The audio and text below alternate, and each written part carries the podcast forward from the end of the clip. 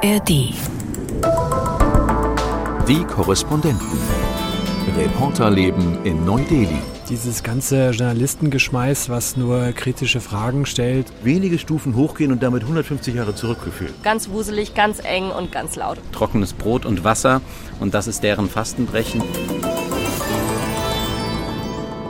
Ein Podcast von NDR Info. Hallo, schön, dass ihr wieder dabei seid heute. Hier sind Malte Jakob Und Udo. und Charlotte.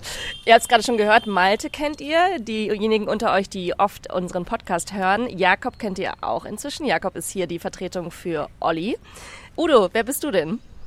Ich bin Udo und die Vertretung von Peter, den ihr ja eigentlich kennt normalerweise und ihr hört. Und ich bin so für gut zwei Wochen hier, weil Peter unbedingt, glaube ich, mal Urlaub machen musste, bis sie nach Deutschland wollte, was sie gut verstehen. Und ich bin sehr, sehr gerne hier natürlich auch. äh. Ich bin Udo vom NDR und ähm, musste mal wieder herkommen. War vor sieben Jahren. Lange ist das her, war ich schon mal hier. Das wollte ich dich nämlich gerade fragen. Also 2016 warst du hier für vier Wochen, auch Urlaubsvertretung. Das heißt, du hattest ja schon so ein gewisses Bild von Delhi oder kennst dich schon aus. Äh, Aber vielleicht gibt's ja trotzdem was, äh, seitdem du angekommen bist, worüber du nachdenkst oder was dich wundert oder vielleicht bist du überrascht von etwas. Also erstmal würde ich ja nicht sagen, dass ich mich nach vier Wochen Delhi auskenne, hier nicht im geringsten. Das ist ja riesig, das Berichtsgebiet, aber Indien selber ja auch. Ähm, also kleine Geschichte. Ich bin, bin hierher geflogen und dachte, ja gut, Indien wird schon ein bisschen chaotisch sein, auch so wie Indien ebenso ist, muss dazu sagen, ich kenne Asien gut, war selber fünf Jahre Singapur-Korrespondent, also ich rede das jetzt nicht so daher, aber hatte auch das Gefühl, Indien wird chaotisch sein. Es war auch diese Ankunft letztes Mal sehr chaotisch, totaler Stau und am Flughafen war es irre voll. Ich kam hier an und es war total leer am Flughafen, es war top organisiert. Ich war in zehn Minuten durch an der, an der Grenzkontrolle, hatte sofort meinen Koffer, sofort aus dem ATM-Automaten mein Geld und draußen wartete der Fahrer von dem kleinen Hotel und dann sagte ich, "Ma, es wird doch bestimmt mindestens eine Stunde dauern. Und er sagte, nicht mehr als eine halbe. Die Straßen waren leer, es war nachmittags, also es hätte voll sein können. Wir waren sofort in der Nähe des Lodi Gardens, da ist ja unsere Unterkunft. Charlotte, du kennst sie auch. Absolut, sehr nette Unterkunft. Gibt sehr, sehr nette Unterkunft, so, so basic, so richtig schön. Man lernt das Land gleich so ein bisschen kennen. Da. Wir waren sofort da und es war alles grün. Es war ein unglaublich positiver Eindruck. Das heißt, du hast, das, äh, du hast Delhi an sich chaotischer abgespeichert von vor sieben Jahren? Absolut, ganz klar. Ähm, Und wenn man ehrlich ist, hat man ja auch so ein Bild davon im Kopf und manches davon bestätigt sie auch hier.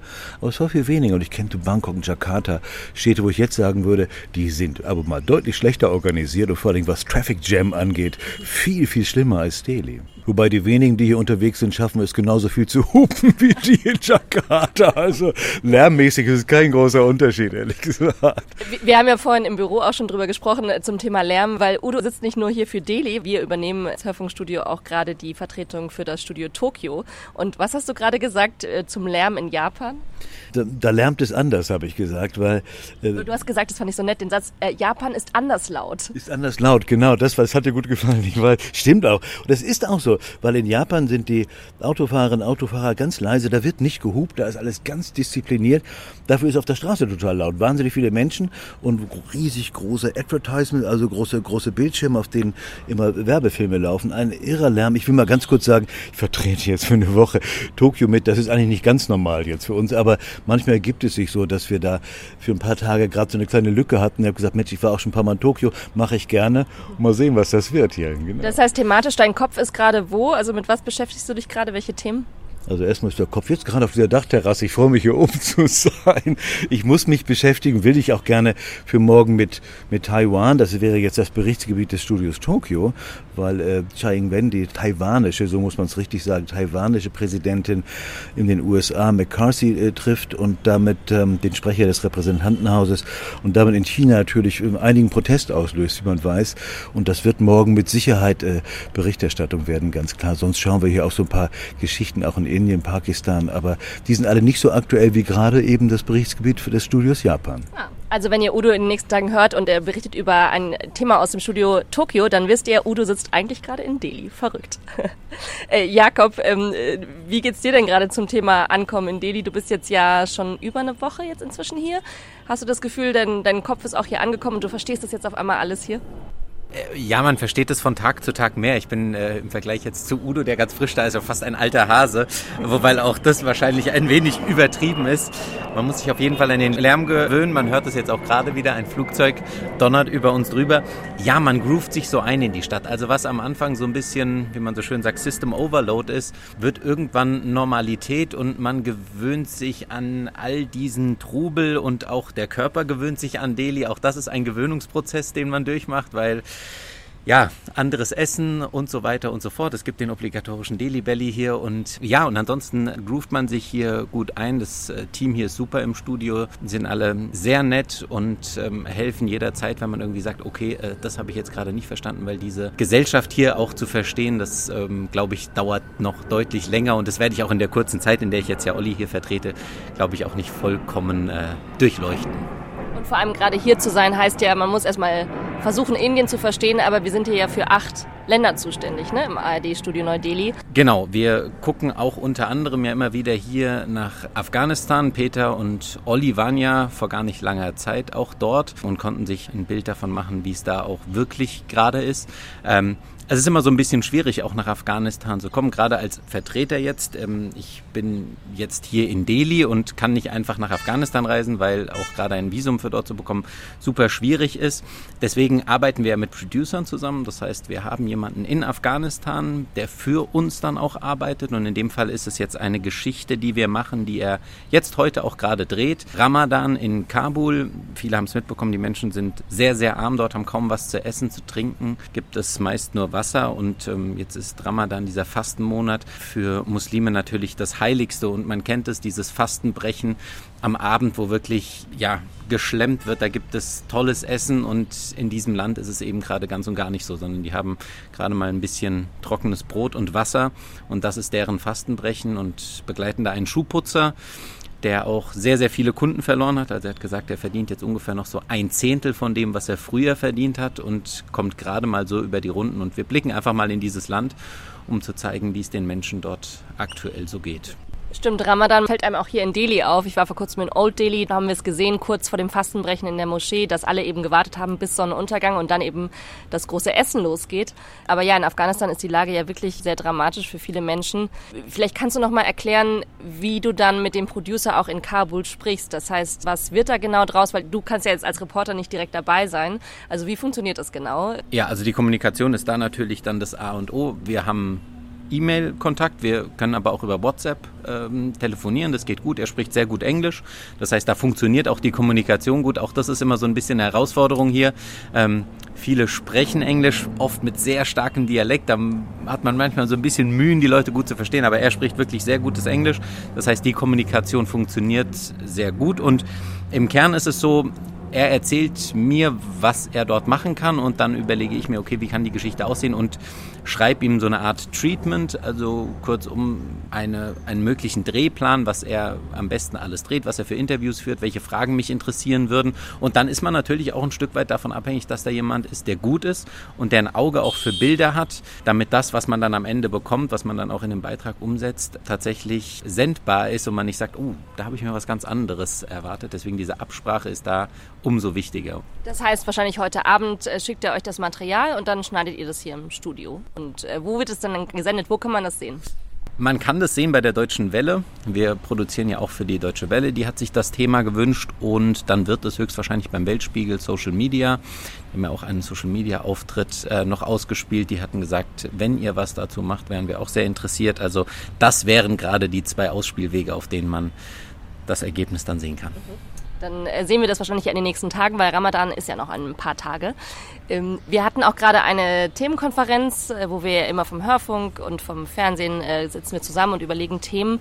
Und es gab noch ein anderes Thema, auch aus Afghanistan. Da ging es um Frauen und einen Radiosender. Worum denn genau nochmal, Jakob? Genau, es gab in Afghanistan einen Radiosender von Frauen, der wurde jetzt vor ein paar Tagen dicht gemacht von den Taliban. Und ähm, mit der Begründung von Seiten der Taliban, es wurde während des Ramadan dort Musik gespielt. Ja, äh, man hört das immer wieder. Das sind dann so Argumente, die die Taliban da anführen, wo man sagt, naja, ob das wirklich so war. Die Frauen sagen, nein, es war nicht so. Vielleicht gibt es da auch andere Gründe, eben da es ein Radiosender von Frauen ist. Vielleicht war das auch der Grund, weshalb der dicht gemacht wurde.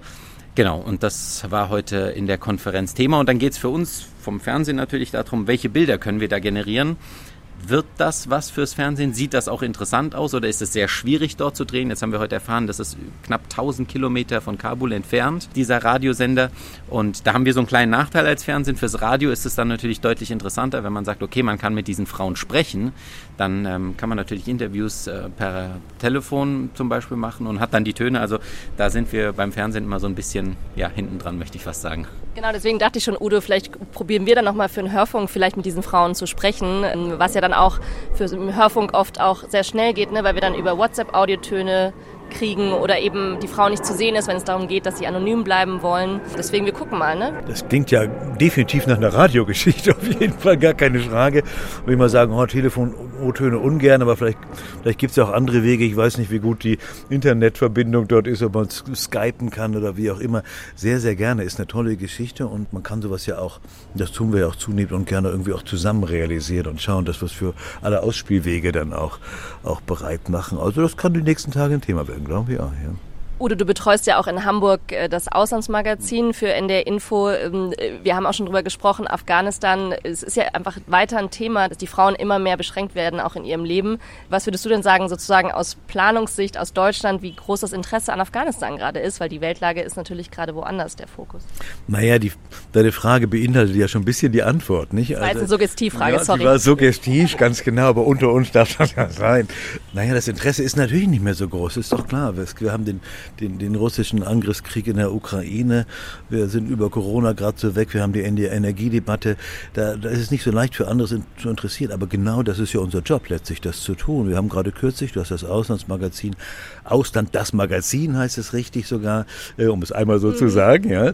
Wir haben kürzlich gerade einen Schwerpunkt gemacht mit, mit, mit Peter, der ja in Afghanistan war und da auch über Rolle der Frauen, ganz speziell, weil er auch eine Studentin getroffen hatte, die vor der Uni dagegen protestiert hat, demonstriert hat, wozu sehr viel Mut gehörte, dass sie nicht mehr zu dieser Uni gehen darf, dort nicht mehr weiter studieren darf, weil die Taliban das äh, nun doch so sehen. Anfangs gab es ja mal die Hoffnung, dass sie ein wenig moderater werden, Taliban 2.0. Das hat sich ja erledigt, wenn man ehrlich ist. Wenn wir solche Geschichten machen, dann ist mein Gefühl, dann können wir Interesse wecken. Das geht ja für viele Länder des gesamten asiatischen Berichtsgebiets. Man muss ein bisschen was tun. Aber so ein Thema erstmal zu lancieren, ist eine große Aufgabe. Wenn es klappt, freuen wir uns natürlich, weil mal klar zu machen, da gibt es auch noch andere Probleme in der Welt, die sind weit, weit von euch weg, aber die sind ganz furchtbar für die Menschen, die sie betreffen. Das ist unser Job. Ne? Ja, definitiv. Also dieses auch Interesse wecken für die Region, für Themen.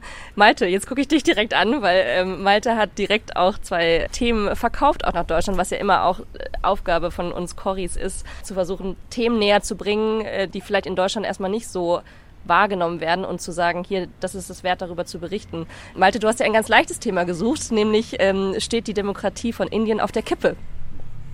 Ja, einfacher ging es in dem Zusammenhang nicht.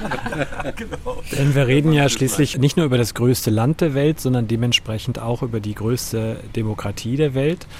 Und wenn man sich hier umguckt in den letzten Jahren, dann gibt es schon so Sachen, wo man zumindest ins Grübeln kommt. Ähm, denn wir erinnern uns auch schon äh, an Al Capone, äh, die Amerikaner in den 20er Jahren. Man wurde einem Übeltäter nicht Herr, also schickte man ihm am Ende die Steuerfahndung äh, vorbei. Und das gleiche Prinzip ähm, wendet man offenbar hier auch in Indien an.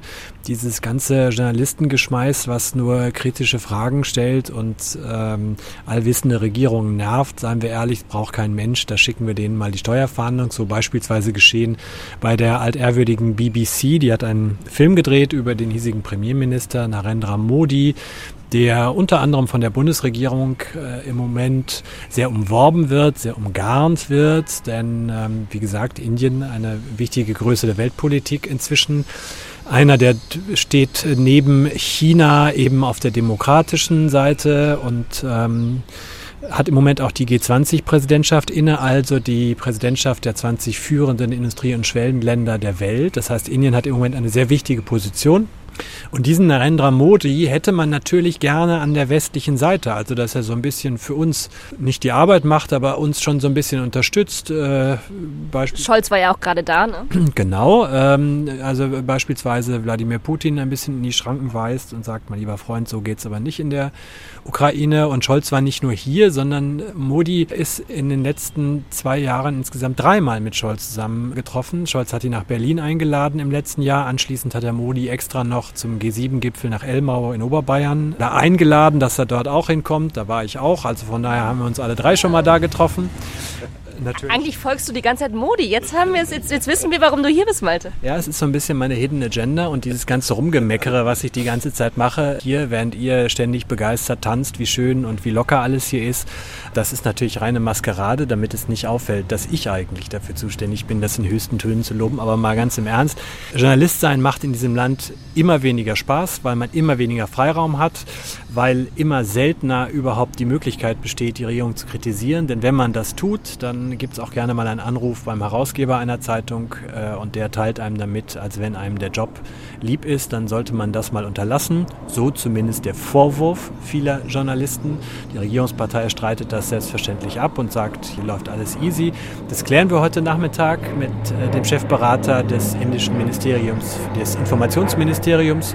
Mal schauen, was der so sagt. Aber wenn man sich seine Tweets durchliest, dann ähm, halte ich es nicht für ausgeschlossen, dass ich vielleicht auch noch einen Hinweis bekomme, wenn ich das nicht ganz akkurat schildere. Man, man liest ja auch überall hier in Delhi sind große Plakate, G20, ne, findet ja im September statt, der große Gipfel und man liest auch immer wieder von Mother of Democracy. Und ich war jetzt auch schon bei einigen Konferenzen, wo dann auch immer wieder diese Kritik kommt an Regierungsvertreter, ja, wie steht es denn bei euch um die Pressefreiheit? Und dann wird immer oft gesagt, naja, wir haben doch Pressefreiheit, weil wir haben ja eine ganze Bandbreite an Medien, zum Beispiel auch das Caravan Magazine. Äh, ich habe aber so den Eindruck, die müssen so herhalten als so die letzte kritische Fahne des Journalismus. Ähm, wie war es denn? Du hast ja mit einem Journalisten gesprochen von diesem Magazin. Ist es nur noch so ein Feigenblatt oder können die noch wirklich arbeiten oder haben die eigentlich Angst, dass sie übermorgen schon dicht gemacht werden? Diese Angst haben sie nicht, weil ihr Geldgeber noch hinter ihnen steht und die Linie mitträgt. Das ist jetzt immer so eine Frage, ist es noch ein Feigenblatt, ist es keins? Jetzt kommen wir natürlich auch mit unserem ganz eigenen westlichen Framing, wo wir auf diesen äh, Markt hier schauen. Denn was ja zweifellos so ist, dass dieses Land immer noch die größte Demokratie der Welt ist. Hier finden tatsächlich freie Wahlen statt und wirklich freie Wahlen, anders als in anderen Schwellenländern, wo das äh, deutlich mehr fingiert wird. Also man ist auch ein wenig in einer etwas schwierigen Position, wenn man sich jetzt hier so hinstellt und äh, anfängt hier rumzumöpseln und am besten noch mal eben kurz zu erklären, wie man das eigentlich äh, machen sollte in einem Land mit anderthalb Milliarden äh, Menschen. Aber es gibt halt sehr viele, sagen wir mal so, wir befinden uns eher im Bereich der Indiziensammlung. Also wir sammeln äh, Hinweise, dass es da nicht so einfach wird, dass ähm, vielleicht noch ein kleiner Hinweis. Der hiesige Premierminister gibt in der Regel keine Interviews, beziehungsweise wenn er Interviews gibt, dann sind es ausgesuchte Journalisten. Er gibt vor allen Dingen keine Pressekonferenzen. Also ihn so aus der Lameng mal kurz mit irgendetwas zu konfrontieren, wie das ja bei uns äh, üblich ist, beispielsweise in der Bundespressekonferenz und wo der Kanzler mindestens einmal im Jahr hingeht, eher manchmal sogar zweimal und dann anderthalb Stunden wirklich gegrillt wird. Das ist hier undenkbar. Das äh, macht Herr Modi einfach nicht mit, sondern wenn, erklärt er was, wenn er was zu erklären hat. Wenn nicht, dann gibt es auch nichts. Also es gibt viele Sachen, die sind sehr, sehr anders. Äh, da muss man sich das sehr genau anschauen, aber es scheint schon so zu sein, dass äh, Indien im Ranking der Presse, der Länder mit der meisten Pressefreiheit nicht unbedingt in den nächsten Jahren einen katapultartigen Schub unter die Top 20 machen wird. Wäre meine Prognose. Kommendes Jahr sind ja auch Wahlen. Das heißt, zu der Frage, kippt die Demokratie, was wird dein Beitrag für ein Fazit ziehen? Das sage ich ja bestimmt jetzt noch nicht. Stimmt, du, du hast ja noch ein Interview heute. Eben, ich sammle ja noch äh, Fakten. Das, was auch selbst der kritische Kollege vom Caravan Magazin, also der, der hier durchaus äh, die Fragen stellt und hinter die Kulissen schaut und äh, das äh, kritisch zusammenträgt, was er sagt, was er nicht versteht und deshalb gibt es für ihn nicht so richtig Sinn, die hiesige Regierungspartei, die Hindu-Nationalisten, die BJP, sagt er, ist eigentlich unangefochten. Er kann sich gar nicht vorstellen, dass sie die tatsächlich freien Wahlen verlieren, also dass sie äh, werden die wieder haushoch gewinnen. Deshalb gibt es eigentlich aus seiner Sicht äh, gar keinen Grunddruck aufzubauen, äh, den er aber dennoch spürt. Wo kann man denn deinen Film am Ende gucken? Er läuft am Ende im Mittagsmagazin von ARD und ZDF am Ende dieser Woche und äh, auch die Tagesschau wird am Wochenende dann nochmal darüber berichten. Und dann, weil wir ja hier alle Ausspielwege dieser Welt mitverfolgen, gibt es natürlich dazu auch nochmal eine Analyse bei tagesschau.de und das analysierende Radiostück für den Hörfunk gibt es dann auch noch dazu. Beeindruckend, oder? Oder äh, Malte macht hier diese Woche alles. Wir sind ähm, so crossmedial, das ist total klasse. und das Stück für Radio darf auch gerne auch noch ein bisschen Reportage sein. Äh, Radio ist nicht nur Analyse, lieber Walter, aber können wir ja mal gucken, bin super gespannt. Finde ich toll, also ich finde es klasse. So lange bist du ja auch nicht hier, so, so viel Einblick zu haben. Ich würde mir das im Moment gar nicht zutrauen, wenn ich ehrlich bin. Also ähm, wir, ich habe bisher über Katastrophen berichtet, die es ja schnell mal und überall in dieser Region gibt. Also Tote bei Brunneneinstürzen unter Tempeln oder Tote bei Spendenaktionen in Pakistan, weil man sich da zu Tode getrampelt hat. Das sind ja Geschichten, die man immer aus dieser Region hört. Aber das ist ja wirklich nur ein ganz kleiner Teil davon. Dieser politische Background ist ja viel, viel spannender letztlich. Ich persönlich träume noch davon, nochmal, also auf jeden Fall werde ich nach Old Delhi gehen. Ne? Wer Delhi kennt, weiß, dass Old Delhi ein Muss ist. Und vielleicht das Mikro mitzunehmen und vielleicht mal eine Old Delhi Chaos-Reportage zu machen. Hinfahren mit der Metro, die ja gut organisiert ist hier, wenige Stufen hochgehen und damit 150 Jahre zurückgeführt. Irgendwie ganz toll. Ich füge dazu gerne an, was mir neulich ein Inder gesagt hat, ihr seid alle so verrückt und bekloppt. Kein Inder fährt nach Alt-Delhi, da rennt ihr dann immer da durch und findet das total faszinierend. Wir machen das nicht. Jakob, Alt-Delhi und Radio, wie schaut's aus? Äh, ja, natürlich beeindruckend unsere eierlegende Wollmilchsau Malte, der jetzt alle Ausspielwege bedient. Ähm, zu Old Delhi, ja, auch ich gehöre zu den, in Anführungszeichen, Touris, die schon dort waren. Und, ähm, ich auch, ich auch. Es ist. Wir müssen kurz sagen, also Old Delhi ist quasi wie so die Altstadt Altstadt von Delhi und dann kam eben Neu-Delhi hinzu durch die Engländer, aber es ist so ganz wuselig, ganz eng und ganz laut und man ist eigentlich nach Old Delhi ist man einfach nur fertig. Und es hat noch, vielleicht sollte man eines noch dazu sagen, gefühlt ist es ein Sprung äh, 200, 300, 400 Jahre zurück, denn es gibt noch die Zunftstraßen, also wenn, sind acht Klempnerläden nebeneinander oder zwölf Klamottenläden. Es ist immer also aufgeteilt, wie es früher bei uns auch gewesen ist. Ja, und es ist auch ziemlich, sag mal, ähm, körpernah, nicht? Also das gehört irgendwie dazu. Es ist voll. Alle haben diese kleinen Rikschas oder von Hand gezogenen Wagen. Und das muss man ehrlicherweise auch sagen. Im Radio kann man das ja tun, im Podcast. Äh, es ist auch olfaktorisch eine kleine Herausforderung, ehrlich gesagt. Ja, riecht nicht immer so gut.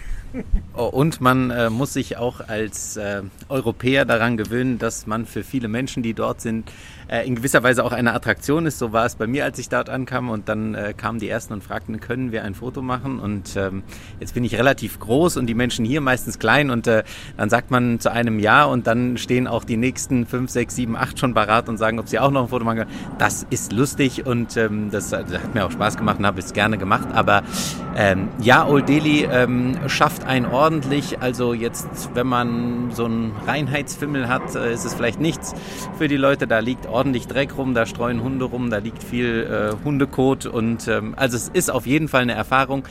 Würde ich dort gerne wohnen wollen? Auf gar keinen Fall. Ich weiß, es gibt Leute, die sich dort auch irgendwie Hotels suchen. Also das wäre, glaube ich, nichts für mich. Für mal so einen halben Tag ist das aber vollkommen in Ordnung. Ich habe den Eindruck, auch immer wenn Besucher kommen, alle wollen natürlich nach Old Delhi und ich finde, es gehört irgendwie dazu, zu dieser Delhi-Erfahrung.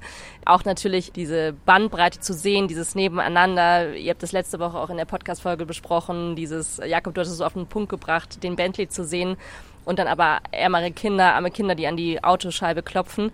Und äh, deswegen wollte ich nochmal Malte dich fragen, du hast ja noch ein anderes Thema diese Woche umgesetzt. Du hast nämlich eine ganz besondere Schule hier in Delhi besucht, äh, die wir uns in Deutschland, die wir irgendwie Waldkindergärten oder Waldschulen kennen, nicht so wirklich vorstellen können, glaube ich. Nein, es ist eine Schule auf einem Parkplatz. Äh, das ist auch nur ein Beispiel. Es gibt hier Schulen unter Brücken, es gibt hier Schulen in Abrisshäusern. Das sind alles Projekte für arme Kinder, wirklich arme, die für die Ärmsten der Armen. In dem Fall bei der Parkplatzschule, wo wir waren, waren das Kinder von Wanderarbeitern, Migrant Workers nennt man die auf Englisch, also Tagelöhner nannten wir das vorher, Eltern, die auf äh, Baustellen gearbeitet haben oder in der Landwirtschaft aushelfen und die regelmäßig halt umziehen, die dann drei, vier Monate hier sind, dann sind sie wieder drei, vier Monate woanders, dann sind sie drei, vier Monate auf ihrem Land zu Hause und die Kinder kommen deshalb nicht in staatliche Schulen, das heißt, sie kommen in der Regel gar nicht in Schulen. Das heißt, sie lernen weder lesen, rechnen noch schreiben, geschweige denn richtig Hindi oder Englisch, also die beiden landesweiten Sprachen in diesem Land. Und das heißt dann wiederum, dass sie in einem Kreislauf gefangen sind, aus dem sie nie rauskommen. Und äh, für diese Kinder hat man eben, haben engagierte Frauen und Männer eine Schule auf einem Parkplatz dort gemacht. Dann werden Planen ausgebreitet äh, morgens um 10 und da kommen dann die Kinder zwischen 4 und 14 dahin, setzen sich dann in altersgerechten Gruppen beziehungsweise in den Gruppen ihres Leistungsstandes und dann setzen sich die Lehrer davor und dann wird äh, unterrichtet. Dann sitzen die kleinen Kinder und sind äh, sehr gespannt und sehr aufmerksam. Und zum Abschluss des Tages, also nach ungefähr zweieinhalb Stunden, gibt es dann noch ein ausgewogenes äh, Mittagessen mit äh, Vorspeise, Hauptgericht und Nachspeise, weil die, die das organisieren, eben sagen oder festgestellt haben, viele dieser Kinder haben äh, Mangelernährungserscheinungen.